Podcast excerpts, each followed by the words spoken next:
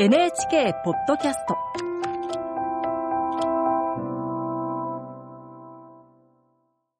内越弘樹とゆいのです。山崎義行デスクが気になっている現場や人物をニュースデスクの目線で深掘り解説する企画です、えー山崎義行デスク今日気になったのは？はい、今日は就職活動における面接について取り上げたいと思います。昔と今では随分様変わりしているようなんですが、どうも社会の変化もその背景にありそうなんですね。1月25日の放送からお聞きください。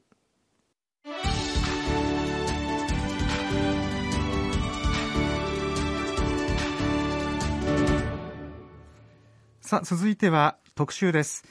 来年春に卒業する予定の学生の採用活動がですねそろそろ本格化します。で最近企業の採用活動で大きく変化していると言われますがその代表的な一つが面接です、えー、ゆいなさん就職の面接どんなイメージあります？面接、うん。あの怖そうな人が出てきたら嫌だなと思ったり、何を聞かれるのかってこう考え始めたらもうキリがなくってねもうずっとドキドキこう心臓の音が聞こえそうな緊張するってそんなイメージですね。わかります。私も、ね、ところがですね、はい。今そんな面接官もさらに面接の内容もですね面接を受ける側がですね選べるという動きが出てきているということなんですね、えー今夜はネットワーク報道部の岡谷弘樹記者ともにお伝えします。岡谷さんよろしくお願いします。よろしくお願いします。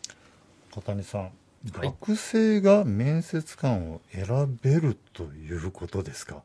ちょっと30年前に就活を行っていた私には考えられないことですね。そうですね。私も10年ほど前に就職活動をしましたが、こうした取り組みは聞いたことがありませんでした。で今回実際この取り組みを始めている企業を取材してきました。2007年創業の IT 企業ナイルです。社員はおよそ240人。デジタルマーケティングなどの業務を行っていて、毎年10人前後を新卒で採用しています。そして今年度の採用から一次面接の面接官を学生が指名できるという制度を導入したんです。その面接官指名できるっていうのは具体的にはどんな仕組みなんですか？はい。学生は事前に20人の社員のプロフィールを読むことができます。まあそこには入社後の担当業務やまあ仕事で最もやりがいを感じた瞬間、また学生時代に取り組んでいたことなどが書かれていまして、まあ、そうしため人の中から実際に話してみたい人を面接官として選ぶ仕組みなんですね。導入した狙いについて新卒採用の責任者を務める宮野修さんに聞きました。学生の方が面接官を選べるようにしたら、よりこう納得感もあるし、フェア度が上がるというか、オープンな形で就職活動ができるんじゃないかと。心の準備的なところが、えー分かってた方が、より余裕が持てて、えーまあ余裕が持てて何がいいかというと、えー結局素の自分が出せる。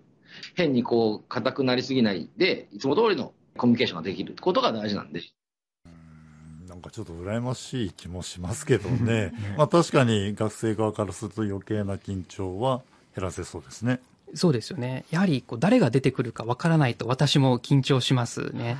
そしてこの企業によると学生が自分で選んだ面接官だけに向き合う熱量も高く、こう面接官に尋ねるいわゆる逆質問についても中身の濃いやり取りになるということなんですね。宮野さんはこの仕組みを取り入れたデメリットはほぼないと言い切っていました。あのこうした新たな取り組みですが他の企業でも広がってるんですか？はい。えー動画配信サービスを提供している優先ネクストホールディングスでは、学生が面接官を選べるだけではなく、面接官との1対1の面接が良いか、グループディスカッションが良いかなど、その形式も自由に選べるようにしている、してしています。そうですか。えはい。で、さらに学生に対して、今何人に内定を出しているのか、枠がどのぐらい残っているのかという情報もオープンにしています。はい、この会社では最終面接に進むタイミングも学生が選べるようにしていまして、まあこうした情報を参考に学生が自分で考えて判断し、就活を進められることを大事にしていると言います。はい、この会社で採用を担当する住谷武さんです。僕たちは僕たちと一緒にこの会社を成長させてもらいたい新しい仲間を採用することを仕事として人事部の人間をやっていて、で、えー、とそのためにこちらが手間をかければ、いい学生さんがたくさん来てくれるんだったら、えーそれをやるのはやっぱり僕らの仕事だし。うん。あの企業の間でこうした取り組みが進んでいるその背景には何があるんですか？はい。一言で言えば人手不足が深刻化する中で採用活動は企業が学生を選ぶのではなく企業が選ばれる側になってきているという状況だと思います。新卒採用の充足状況つまり採用人数が計画に対して足りているかどうかを企業に聞いた調査では実に58%余りの企業が足りていないと回答しています。これは去年3月に卒業した新卒学生に関するデータですが、この状況は年々悪化しているということなんです。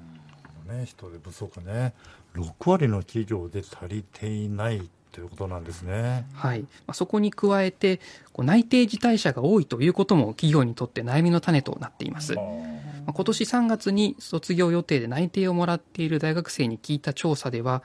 先月1日の時点で2社以上から内定をもらっている学生というのが63%。4社以上という学生も20%以上いたんです。はいまあ、ただ、当然ながらですが、入社できるのは1社だけですから、それだけ辞退者も相次くわけです。就職活動をめくる状況に詳しいリクルート就職未来研究所の栗田隆義栗田隆義所長です。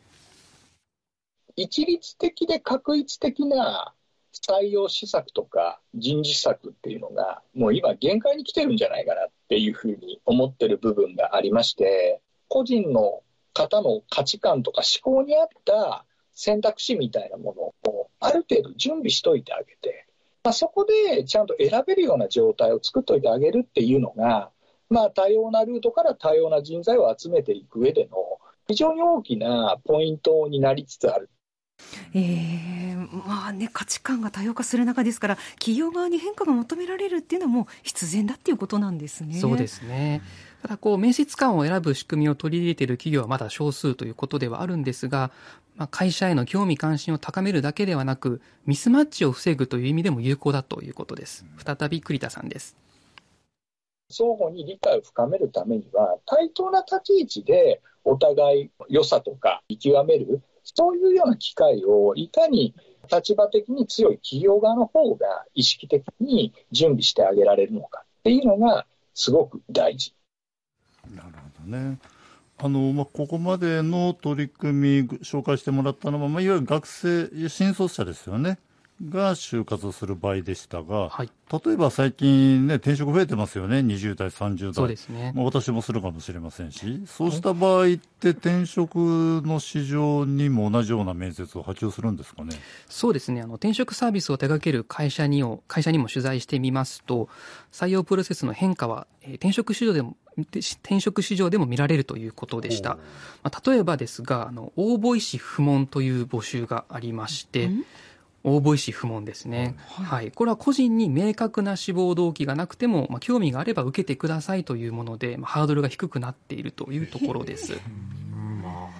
即戦力を求める転職だったらばその能力キャリアっていうのがより重要になってくるわけですね。そうですね、うん、そして他にもえ社員が知人などを紹介するリファラル採用、まあ、これは求職者にとって、え社風や職場の雰囲気待遇など、まあ、知人を通して事前にある程度知ることができるメリットがあります。そしてまた、えー、退職した社員とも良好な関係を続けるためにいわいわば同窓会組織を作る企業も増えてきています、まあ、その結果戻ってきやすい環境につながりますのでこう出戻り採用というのも最近増えているという状況なんですね、まあ、これらもやはり企業が選ぶ立場から選ばれる立場へと変化している流れを示すものだと感じます。やはり人手不足は少子高齢化の進展という社会構造の変化が根底にあるだけに簡単に改善できる状況にはありません。まあそう考えますと採用のあり方というのも今後ますます変化を迫られることになりそうだと感じました。ここまで特集取材したネットワーク報道部岡谷博樹記者でした。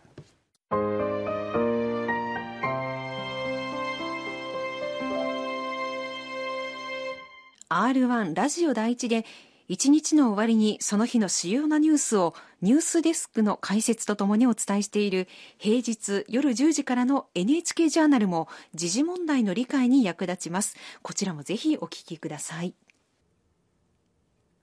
次の山崎デスクのポッドキャストにご期待ください。